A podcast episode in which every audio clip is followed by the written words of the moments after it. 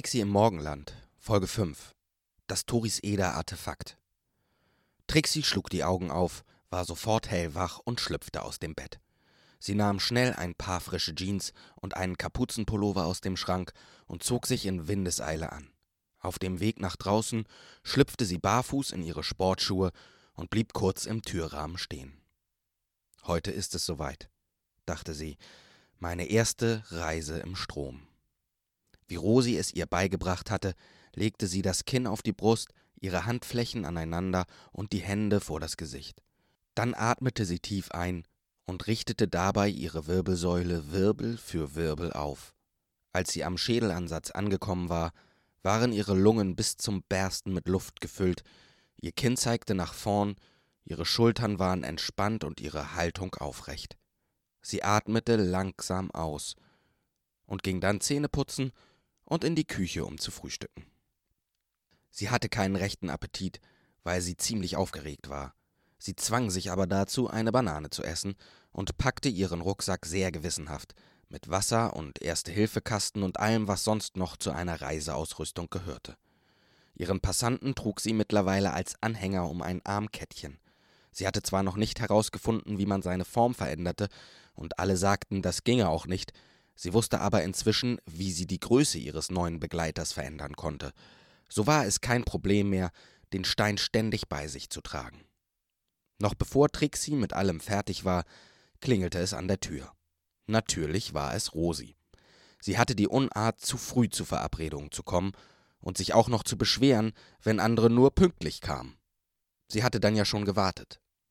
Rosi hasste zu spät kommen und Trixie das Warten weshalb die Jugendliche dazu tendierte, ein paar Minuten zu spät zu kommen, um das Warten zu umgehen. Es gab immer mal wieder Reibereien deshalb. Trotzdem verstanden sich die beiden inzwischen hervorragend, sogar so gut, dass beide ab und an aufpassen mussten, ihre erwachsenen bzw. jugendlichen Geheimnisse nicht versehentlich auszuplaudern. Rosi trug wie immer eine Art Dschungelausrüstung. Jede Tasche ihrer Cargohose beherbergte ein anderes wichtiges Utensil, von feuerfesten Zündhölzern über ein Taschenmesser bis hin zu einem Stück Seife. Ähnlich sah es auch in ihrem Rucksack aus.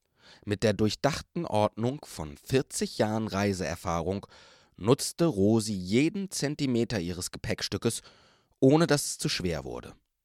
Trixie hatte schon viel mehr von Rosi gelernt, als sie realisierte. Über Ordnung, darüber, wie man sich über ein unbekanntes Thema informiert, und auch über Chemie und Physik hatte Trixie einiges gelernt, als Rosi ihr gezeigt hatte, wie man Feuer macht und Flusswasser reinigt oder Tauwasser auffängt. Gut gelaunt stand Rosi in der Tür. Guten Morgen, zwitscherte sie. Sie war offensichtlich bester Laune. Genauso wie Trixie, die mit einem nicht minder freudigen Guten Morgen antwortete. Alles fertig? Hast du was gegessen? Bin dabei sagte Trixie Count. Möchtest du noch einen Tee trinken? fragte sie ihren Gast höflich, und Rosi sagte sofort Nein, ich will los. Du nicht? Trixie steckte sich das letzte Stück Banane in den Mund, entsorgte die Schale, zog sich eine Jacke an und setzte sich den Rucksack auf. Alles klar, ich bin bereit. Trixie stellte sich neben Rosi vor die Treppe. Sie musste lachen, als sie erst sich und dann ihre Lehrerin betrachtete. Wie albern ist das denn bitte? Wie wir aussehen. Und jetzt gehen wir gleich einfach nur in mein Zimmer. Trixie begann wieder zu lachen. Hui, eine gefährliche Expedition ins Kinderzimmer, raunte sie Rosi verschwörerisch zu, die grinsen musste. Wirst ja sehen, entgegnete sie. Sie standen noch eine Sekunde am Fuß der Treppe, bis Rosi Trixie mit den Worten Dein Zimmer zum Vorgehen aufforderte. Trixie stapfte in ihr Zimmer, das inzwischen ganz aufgeräumt und restlos wiederhergestellt war. Sie öffnete die Tür, ließ Rosi eintreten und beide suchten sich einen Sitzplatz.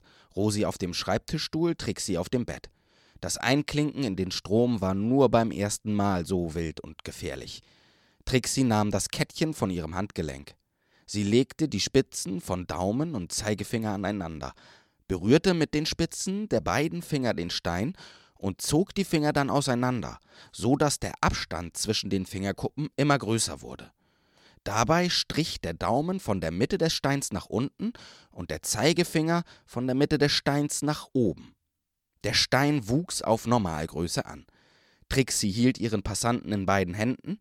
Er fing leicht an zu glimmen. Sie rief ihr Codewort. Mama.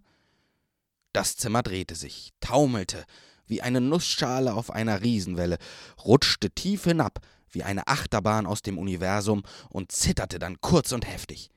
Trixie wurde auf ihrem Bett sitzend leicht hin und her geschüttelt. Kein Vergleich zu der Todesfahrt während der Initialisierung des Zimmers. Schließlich begann das Zimmer seicht zu schaukeln. Sie waren im Strom angekommen. Trixie stand auf, hielt die Luft an und öffnete die Tür. Ein wunderschöner, warmer Sommertag empfing die beiden ungleichen Reisenden. Trixie drehte sich um und schloss die Tür, nachdem beide sie durchquert hatten. In dem Moment verschwand sie. Es war natürlich extrem wichtig, die Tür zu schließen. Sonst bestand die Gefahr, dass etwas aus dem Strom ins Morgenland eindrang. So flexibel und mutig Morgenländer waren, auch sie hatten ihre Grenzen und wollten nicht, dass ihr Morgenland von einem Raubtier aus einer anderen Welt heimgesucht wurde. Nachdem sie sich einen Wegpunkt in ihrem Passanten gesetzt hatte, um die Tür wiederzufinden, verkleinerte Trixie den Passanten wieder und wandte sich ihrer Umgebung zu. Vor ihnen erstreckte sich eine grüne Landschaft mit einem kleinen Wäldchen voll unglaublich hochgewachsener Bäume. Merkwürdig sortiert kam Trixie das Bild vor, als ob die Bäume nach einem bestimmten Muster oder einem Plan angeordnet worden wären.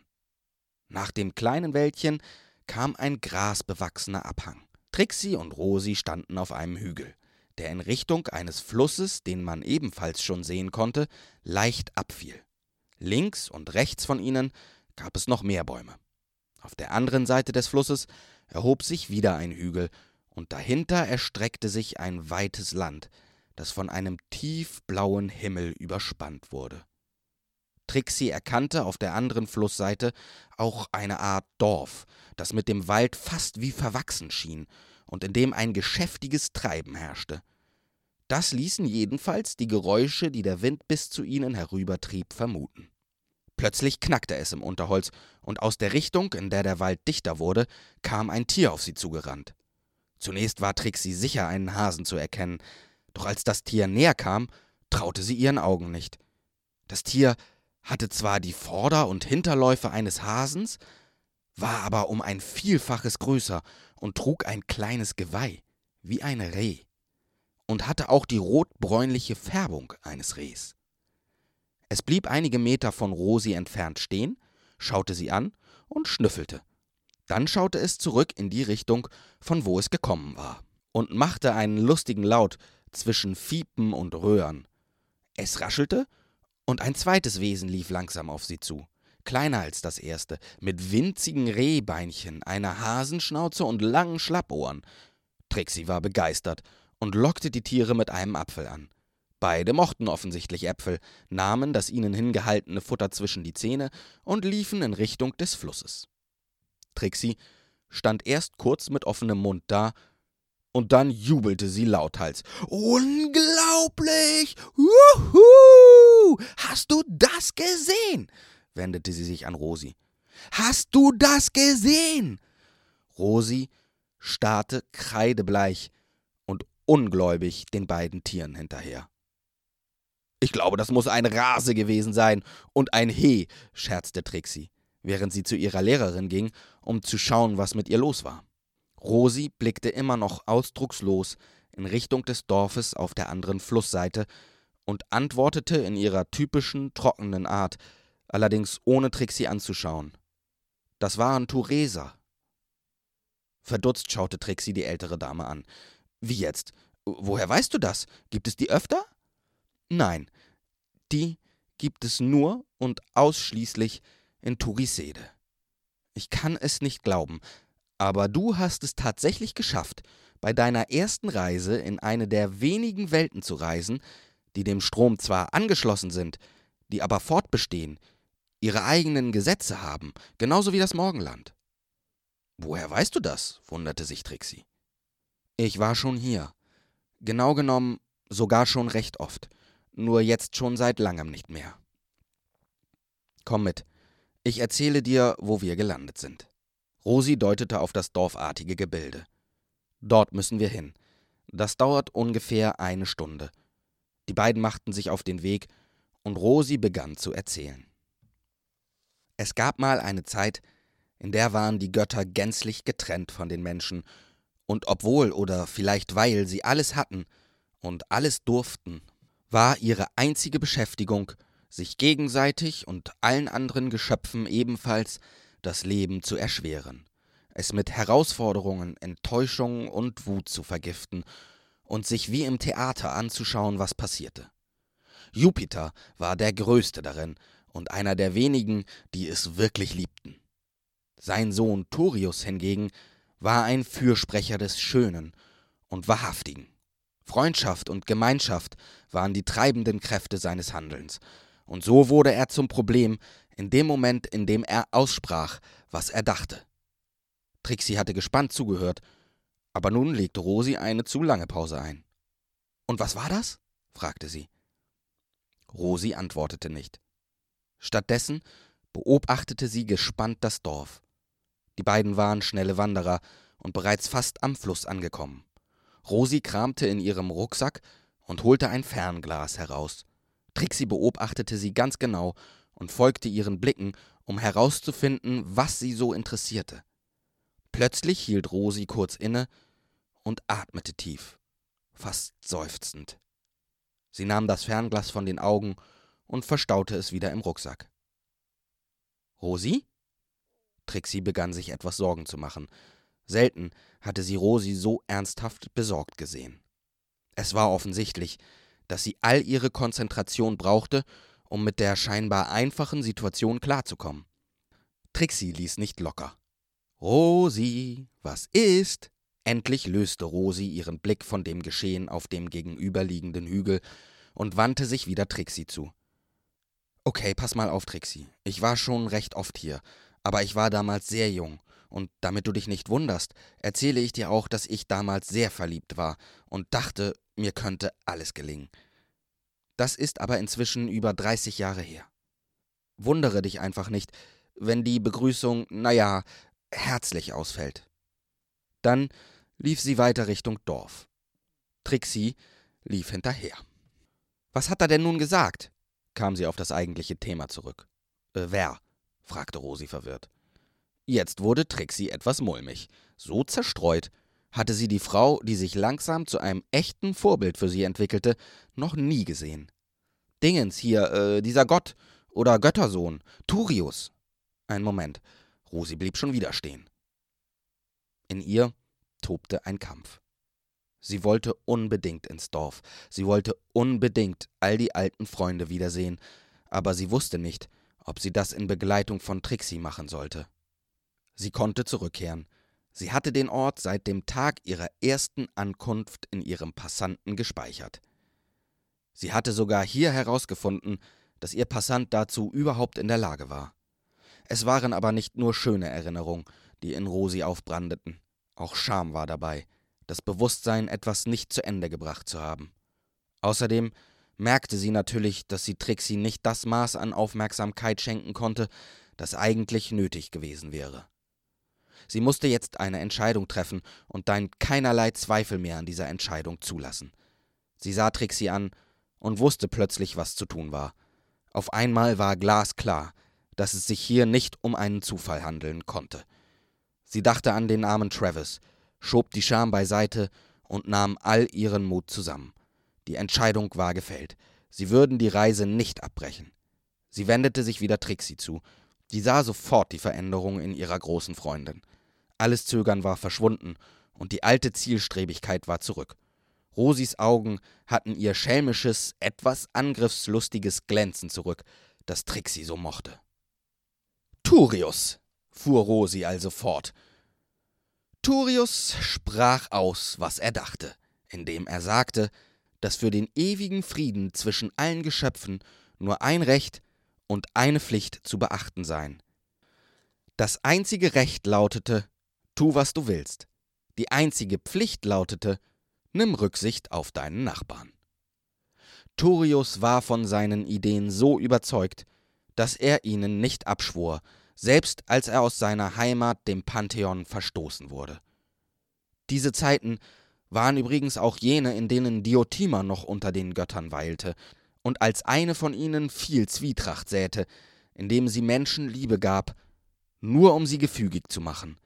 Damals ließ sie Männer nach ihrer Pfeife tanzen, wie es ihr gefiel. Trixie war erstaunt. Also ist sie tatsächlich real und kein Hologramm. Rosi hatte kurz vergessen, mit wem sie hier sprach und war auf die Nachfrage nicht gefasst gewesen. Es passte aber sehr zur Situation, also erklärte sie so gut sie konnte. Nein, Diotima ist absolut kein Hologramm. Sie ist allerdings auch kein Gott mehr und sie ist auch kein Mensch.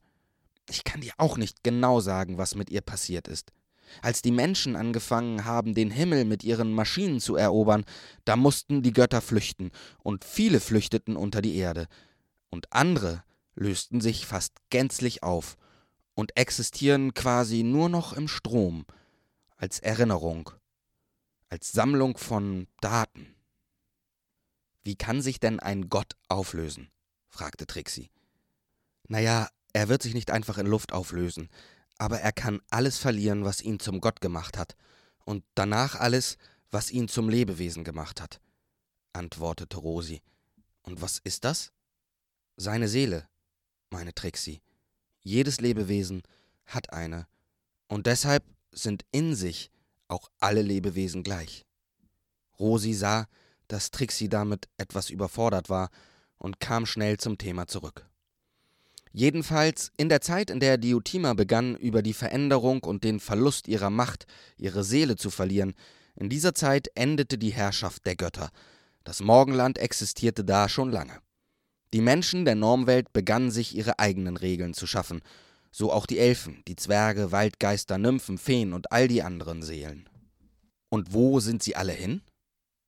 Das weiß ich auch nicht genau, aber viele von ihnen gingen zu Turius, der bis dahin allein in einem dichten Wald nahe eines Flusses, der zwischen zwei Bergen liegt, gewohnt hatte. Im Einklang mit der Natur und in Verbindung mit dem, was alles existieren lässt, dem, was wir alten Morgenländler die Weltenseele nennen. In der Weltenseele ist alles auf einmal. Dort findet alles sein Ende und seinen Ursprung. Dort entspringt auch der Strom, und von dort, das glaube ich, kommen alle Seelen, ob Fee, Oger oder Mensch. Dieses Tal mit dem Fluss, das ist jetzt nicht hier, oder? unterbrach Trixie die Erzählung neugierig. Rosi fuhr mit einem Lächeln auf dem Gesicht fort. Der Ort wurde bekannt als See des Turium, die Heimstatt des Turius und die Welt seiner beiden Regeln. Es kamen immer mehr Feen und Elfen und Menschen, und es gab immer mehr Geschichten über den Ort, der bald überall nur noch Turisede genannt wurde, und der ein Sammelbecken für all die wurde, die sich nicht an die Regeln ihrer Clans, ihrer Familien oder der Regierung ihres Landes halten wollten. Alle Aussteiger und Freigeister, alle Freiheitsliebenden sammelten sich hier und bildeten im Einklang mit der Natur und der Weltenseele eine ganz eigene Welt, die dank des göttlichen Funken, der in ihr wohnt, für uns über den Strom erreichbar ist. Obwohl sie eigentlich Teil der Normwelt ist, also physisch gesehen, denn ihre einzigartige Existenz wird nicht von allen Normweltlern gleich stark geschätzt. Es ist tatsächlich hier, oder? freute sich Trixie. Die beiden kamen gerade an eine Brücke. Sie war ganz aus Holz und sah sehr stabil aus. Links und rechts daneben stand jeweils ein Baumstamm, in den ein Gesicht geschnitzt war. Unheimlich, befand Trixie. Die Bäume sehen fast wie lebendige Trolle aus. Das sind Wurzellümmler, erklärte Rosi. Die halten uns nicht auf, weil sie mich kennen und weil du noch nicht ganz erwachsen bist. In dieser Welt sind die Kinder diejenigen, die den Ton angeben. Nach ihrem Gusto wird hier gelebt. Diese Brücke wird jedes Kind immer passieren dürfen, und jedes Kind wird immer einen sicheren Hafen finden in Turisede, stellte Rosi mit fester Stimme und stolzem Tonfall fest. Sie kamen am anderen Ufer an, und Trixie ließ nicht locker. Ist das hier Turisede? fragte sie etwas nachdrücklicher als zuvor. Rosi antwortete wieder nicht direkt. Stattdessen sagte sie: Hol dein Fernglas raus. Trixie tat wie ihr geheißen, und Rosi zeigte auf eine kleine Baumgruppe, die in ähnlicher Art angeordnet war wie die, in der sie gelandet waren. Schau in die Gabelung und in die Kronen der Bäume. Trixie setzte das Fernglas an und stellte den Fokus auf die Baumgruppe scharf. Sie hatte ein tolles Fernglas von ihren Eltern zu ihrer Goyoki bekommen und konnte noch weiter ranzoomen. Als sie sah, was Rosi ihr zeigen wollte, stockte ihr der Atem. Das Fernglas noch an den Augen schrie sie begeistert Häuser. Ich sehe Häuser, Häuser in den Bäumen, in den Kronen und in den Gabeln, in allen Formen und Farben sind Häuser in den Bäumen. Wie bauen Sie die da rein? fragte Trixie, ohne den Blick von den Baumhäusern abzuwenden. Gar nicht, sagte Rosi und wies auf eine weitere Ansammlung von Bäumen. Wieder traute Trixie ihren Augen nicht. Es waren kleinere Bäume, und winzig kleine Häuser in den Kronen und in den Gabelungen. Endlich nahm sie das Fernglas von den Augen und starrte Rosi mit einem überwältigend leeren Blick an. Nee, oder? war alles, was sie herausbekam. Doch, erwiderte Rosi schmunzelnd. Turis Ede ist das Land, in dem die Häuser auf den Bäumen wachsen. Von frühester Jugend an pflegen hier die Kinder ihre Bäume und damit ihre Häuser und wenn sie erwachsen werden, dann können sie entscheiden, wo ihr Baum stehen soll. Ein oder zweimal im Leben können diese Bäume ihre Wurzeln neu in den Boden graben. Wie kann das sein? Ungläubig sah Trixie wieder durch ihr Fernglas. Ich weiß es auch nicht so ganz genau, aber die Wesen hier leben so im Einklang mit sich selbst und ihrer Umgebung und der Weltenseele, dass die Natur hier tatsächlich für fast alles sorgt sogar für die Häuser. Trixie verstaute ihr Fernglas wieder im Rucksack und begann schnellen Schrittes auf das Dorf zuzumarschieren. Da sie voranlief, sah sie nicht, wie sich in Rosis Augen zwei kleine Freudentränen sammelten und erleichternd ihre selig lächelnden Wangen herunterliefen. Das Dorf lag noch in einiger Entfernung. Da hörten sie eine schrille Stimme schreien. Rosi ist wieder! Unsere Rosi! Ein kleines Geschöpf kam in atemberaubender Geschwindigkeit auf sie zugerast, sprang fast drei Meter von Rosi entfernt in die Luft und flog doch so weit, dass es in ihren Armen landete. Was auch immer es war. Es besaß die Gestalt eines Kindes, jedoch mit besonders großen und spitzen Ohren und einem kleinen Geweih in den Haaren. Es knuddelte und kuschelte Rosi so ungestüm, dass die anfing rückwärts zu taumeln und schließlich auf dem Hintern im warmen, weichen Gras landete. Jankobol, versuchte Rosi zu tadeln, aber es war nur ungetrübte Freude in ihrer Stimme zu hören. Das Ding sprang auf und zischte mit schnellen Schritten zu Trixie, die einen kleinen Sicherheitsabstand genommen hatte. Er ergriff ihre Hand und sagte: Hallo, ich bin Jankobol, der Waldgeist von Turis Ede. Einer der Waldgeister, korrigierte Rosi, und Trixie schüttelte die kleine Hand, die ihre ergriffen hatte, und sagte: Ich bin Trixie. Jankobol sagte: Okay, ich bin Jankobol, schaute zu Rosi und korrigierte: Der wichtigste Waldgeist in Turis Ede. Dann sauste Jankobol in Richtung Dorf und schrie mit seiner lauten und piepsigen Stimme: Rosi ist wieder da, Rosi ist wieder da, eine alte Rosi ist da und sie hat eine junge Trixie mitgebracht. Ein Rumoren und Jubeln entstand im Dorf. Fragend und mit großen Augen sah Trixie Rosi an, und die schaute zurück, zuckte mit den Achseln und freute sich sichtlich. Beide lächelten, während sie den kleinen Hügel Richtung Dorf hinaufgingen. Vor den ersten Gebäuden sammelte sich langsam eine neugierige, bunte Meute von Wesen aller Farben und Formen. Es gab Tiere des Waldes wie in der Normwelt, aber auch verrückte Tiere wie die Tureser. Es gab Elfen, Feen, Zwerge, Oger und noch vieles mehr. Aus der Menge lösten sich zwei Menschen. Ein Mann mit grauen, langen Haaren und einem beeindruckenden grauen Schnurrbart schritt gemächlich auf die beiden zu. Neben ihm ging eine schöne, etwas jüngere Frau, die an einer Kordel um ihre Hüften einige Beutel mit Kräutern und eine kleine Sichel trug. Ihr rotes Haar lugte frech unter einem Kopftuch hervor, das ebenfalls rot war und weiße Punkte hatte und die Frau von weitem ein klein wenig wie einen Fliegenpilz aussehen ließ. Zunächst näherten sie sich noch mit herrschaftlicher Eleganz, aber als Rosi begann, auf die gleiche Art auf sie zuzustolzieren, lachten alle und rannten los und fielen sich alle drei gleichzeitig in die Arme. Rosi war den Tränen nahe, als sie sagte Bergamo, Barbadoro, Herr und Hexe vom heimlichen Land. Wie aus einer Kehle antworteten die beiden Rosi Rätsel, das mystische Mirakel des Morgenlandes. Herzlich willkommen zurück. Daraufhin kamen all die Gestalten, die am Dorfrand gewartet hatten, auf sie zu, und es gab ein buntes Hallo, voller Umarmungen und Herzungen, und alle wollten sich Trixie zuerst vorstellen, und alle versicherten ihr, dass Freunde von Rosi in Turisede immer willkommen seien.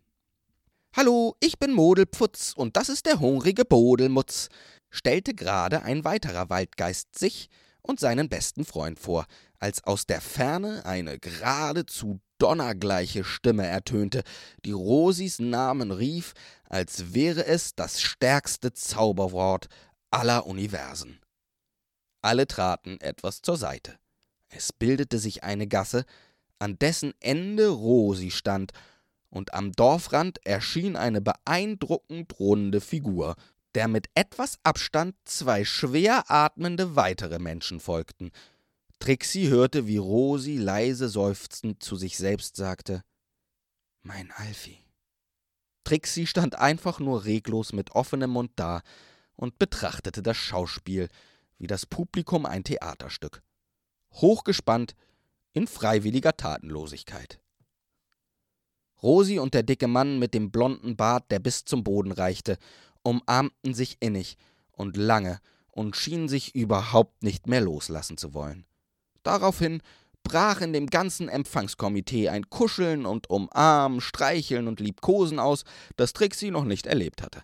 Sie spürte die Hitze wieder in sich aufsteigen, die sie gespürt hatte, während sie ihren Passanten entschlüsselt hatte. Unwillkürlich musste sie an den erwachsenen Aram denken, den sie in ihrem Traum gesehen hatte, und an Diotima, die ihr sagte, dass das gar nicht Aram sei. Trixie schüttelte den Gedanken ab und konzentrierte sich wieder auf die Szene, die sich ihr bot. Sie stellte sich in Rosis Blickfeld, die bei Trixis Anblick von Wolke 7 wieder in die Realität zurückgeholt wurde. Rosi löste sich aus der Umarmung, wurde aber noch kurz von Alfie zurückgehalten, der ihr etwas ins Ohr flüsterte. Trixie trat näher und lauschte, hörte aber nur noch den letzten Satz. Wenn ich es dir doch sage, es hat seine Form verändert. Rosi wandte sich nun wieder ganz Trixie zu und sagte, ich werde dir mal alles zeigen. Dann nahm sie ihre Schülerin fest an der Hand und ging weiter Richtung Dorf. Sie betraten das Dorf durch ein Tor, das von zwei weiteren Wurzellümmlern bewacht wurde. Links und rechts waren Baumhäuser zu sehen, und es gab immer wieder kleine runde Eingänge in unterirdische Tunnel. Aus einigen fiel Licht. Wohnt da jemand? wollte Trixie wissen.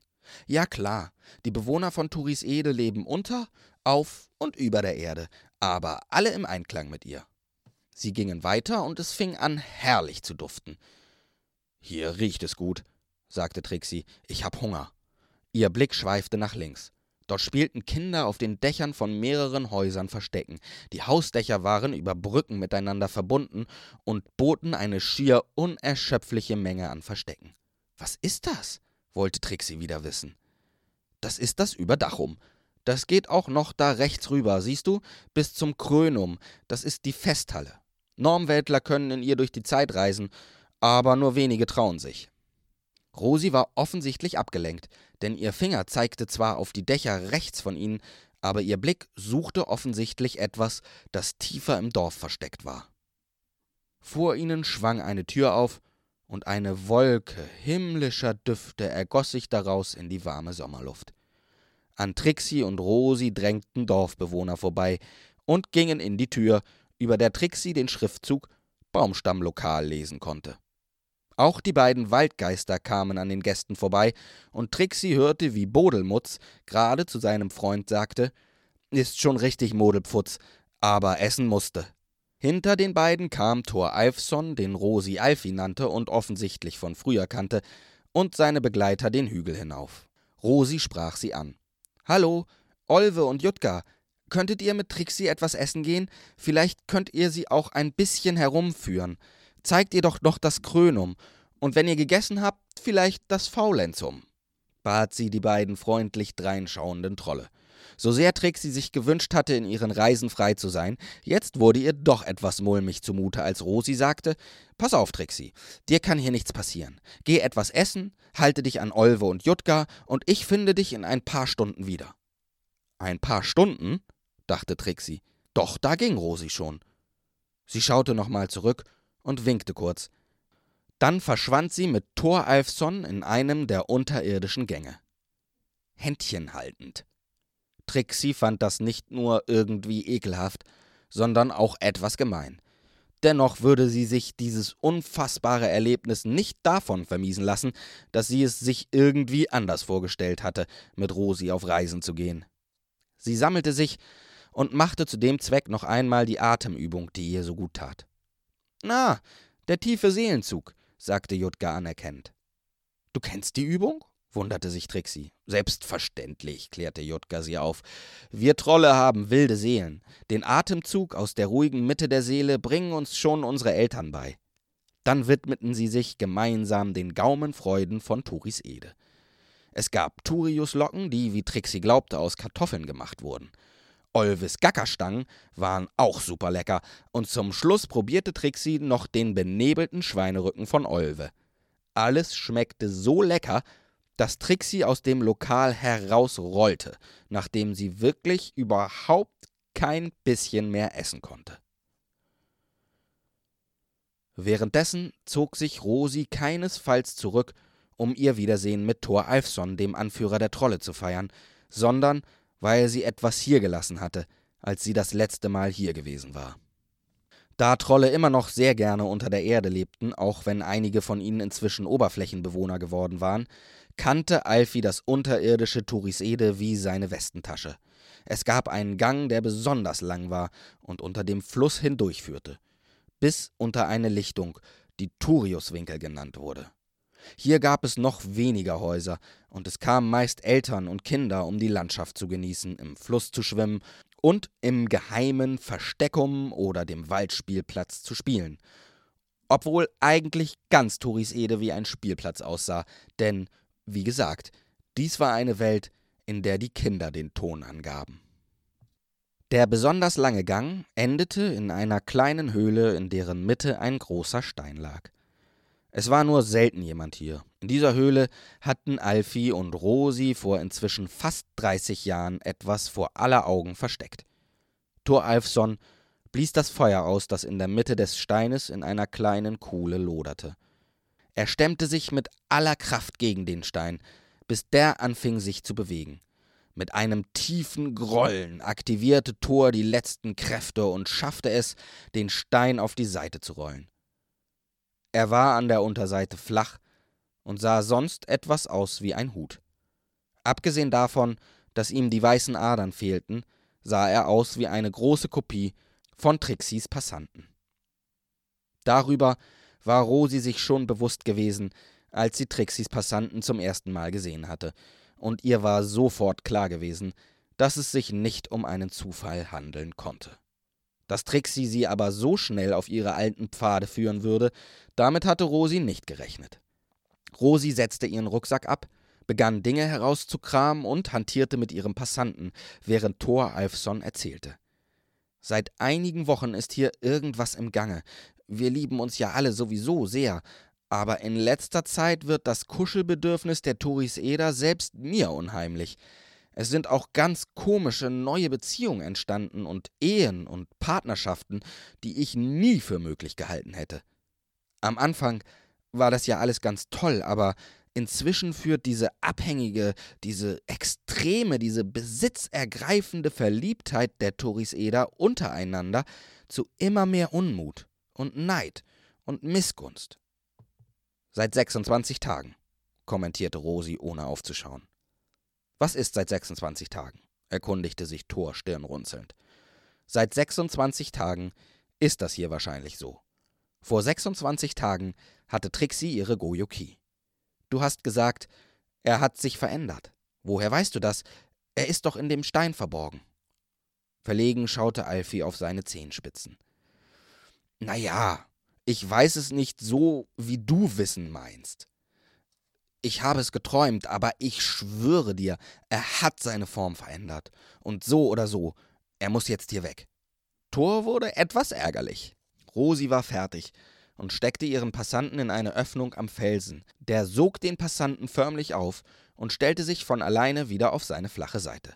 Dann öffnete sich die Oberseite des Steins wie eine Lotusblüte, und darin befand sich ein perfektes, aus Stein geformtes Bildnis von Diotima.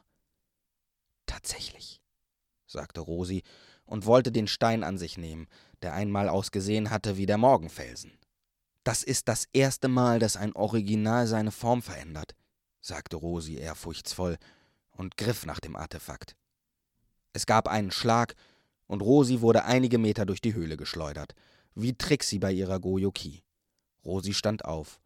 Ratlos schauten sich Thor Alfson und Rosi an. Sie wussten nicht weiter. Genau wie vor den vielen Jahren, als sie den Original versteckt hatten, standen sie in der Höhle und wussten nicht weiter. Trixie hatte währenddessen die Gesellschaft von Olve und ganz besonders die von Jutka genossen. Jutka war ein aufgewecktes Trollmädchen, das gerne die Führung übernahm und einen ausgeprägten Sinn für Gerechtigkeit hatte. Schon nach kurzer Zeit hatten sich Trixie und sie super verstanden, und inzwischen hatte Olve sich abgesondert, um Fiona, einer Lichtfee, nachzustellen, in die er sich seit einigen Tagen unsterblich verliebt hatte. Die beiden Mädchen befanden sich noch immer auf Entdeckungstour durch Torisede. Und nachdem Trixie viele Baumhäuser gesehen und auf einer Unmenge Dächern herumgeklettert war, hatte sie ihre neue Freundin nach den Geheimnissen dieser wundersamen Welt gefragt. Jutka hatte umgehend damit begonnen, ihr das unterirdische Torisede zu zeigen. Mit Trixies Passanten als Taschenlampe waren sie gerade auf dem Weg zum Faulenzum, als er begann herumzuspinnen. Er leuchtete nicht mehr in die Richtung, in die sie ging. Er schien seinen eigenen Willen entwickelt zu haben und leuchtete beständig nur in eine Richtung. Die beiden blieben in einer kleinen Höhle, von der Gänge in jede Richtung abgingen, stehen, und Trixie machte ihren Passanten einmal aus, wollte ihn gerade wieder auf die Handfläche legen, so dass er wieder anfing zu leuchten, da entfuhr ihm mit einem dunklen Ploppen einer der Lichtbälle, die Trixie sonst mit der linken Hand formen konnte, und schwebte einen der Gänge entlang. Die beiden Mädchen schauten sich an und folgten den Lichtball ohne zu zögern. Jedes Mal, wenn der Ball verglimmt war, schoss aus dem Passanten ein neuer Ball, der die beiden Abenteurerinnen immer weiter und immer tiefer durch das Labyrinth von Gängen, Höhlen und Abzweigungen führte. Nach über einer halben Stunde und unzähligen Richtungswechseln schlüpfte der Ball wieder in den Passanten und der Passant erlosch. Am Ende des Ganges schien ein schwacher Lichtschein aus einer kleinen Höhle. Das ist das Ende, flüsterte Jutka. Welches Ende? wisperte Trixie aufgeregt zurück. Das Ende vom unterirdischen Turisede. Wir sind unter dem Psst, unterbrach Trixie Jutkas Erklärung. Ich höre was. Tatsächlich, aus der Höhle vor ihnen drangen leise Stimmen. Das ist Rosi, flüsterte Trixie. Und unser Anführer, Thor Alfson, ergänzte Jutka. So langsam und so leise sie konnten, schlichen sie näher, bis sie die Unterhaltung verstehen konnten. Das kann nicht so bleiben, sagte Thor gerade. Bald wird die ganze Insel im Liebeswahn versinken und wir werden Neid und Missgunst gesät haben, statt Liebe zu ermöglichen. Das Artefakt muss weg, stimmte Rosi zu. Schließlich ist es ein Original, es gehört ins Morgenland. Aber wie, wenn wir nicht herankommen? Im Flur hörten die beiden Mädchen gespannt zu. Trixie merkte nicht, dass ihr Passant begonnen hatte, ein schwaches, rot pulsierendes Licht abzugeben. Da, rief Thor, da, da, da passiert was. Ja, bestätigte Rosi, das Licht wird langsam rot. Nein, es wird weiß, berichtigte Thor. Aber woher kommt das rote Licht?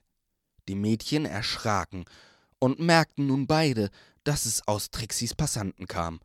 Sie schauten sich an, aber es war schon zu spät. Im gleichen Moment steckten Rosi und Thor Alfson die Köpfe um die Ecke und entdeckten die beiden Mädchen. Sie kamen aber nicht dazu, etwas zu sagen, denn das Pulsieren hörte auf und Trixis Passant schwebte an den Köpfen der vier Beobachter vorüber in Richtung des Steines, der immer noch wie eine offene Lotusblüte inmitten der Höhle lag und eine unantastbare Ruhe ausstrahlte. Nun begann er ebenfalls zu schweben. Trixis Passant wurde größer, der Stein wurde kleiner, bis sie auf gleicher Größe waren. Dann senkte sich die Lotusblüte und gab den Blick auf das Artefakt frei, das weiterhin in gleicher Höhe schwebte. Trixis Passant öffnete sich auf die gleiche Weise wie der Stein, der sich währenddessen wieder verschloss. Trixie sagte, das ist ein Original, und schaute Rosi an. Ich wusste, sie verändern ihre Form. Ich wusste es. Das ist das erste Mal, erwiderte Rosi, ohne den Blick von dem unglaublichen Schauspiel abzuwenden, das sich ihnen bot. Rosi konnte es nicht glauben.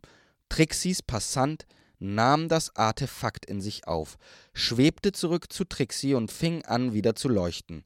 Genauso, wie er geleuchtet hatte, bevor der erste Lichtball das Kommando übernommen hatte. So als wäre nichts gewesen. Keiner der vier fand die richtigen Worte. Auf einen Schlag fühlten sie sich ausgelaugt und kraftlos. Sie beeilten sich, zurück an die Oberfläche zu kommen. In ganz Turisede herrschte eine leichte Katerstimmung, wie nach einem ihrer berühmten Feste, zu denen es meist einen Anlass gab, auch wenn die Turiseder zum Feiern keinen brauchten. Der Abschied fiel dementsprechend weniger ausgelassen und aufgedreht aus. Auf dem Rückweg redeten Trixie und Rosi kaum.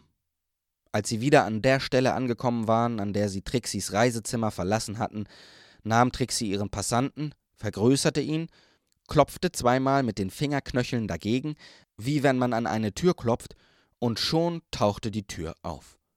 Bevor sie erschöpft hindurchschritten, bat Rosi Trixie noch Lass uns bitte morgen darüber reden, bevor du alles mit deinen Eltern besprichst. Gerne, kam die müde Antwort.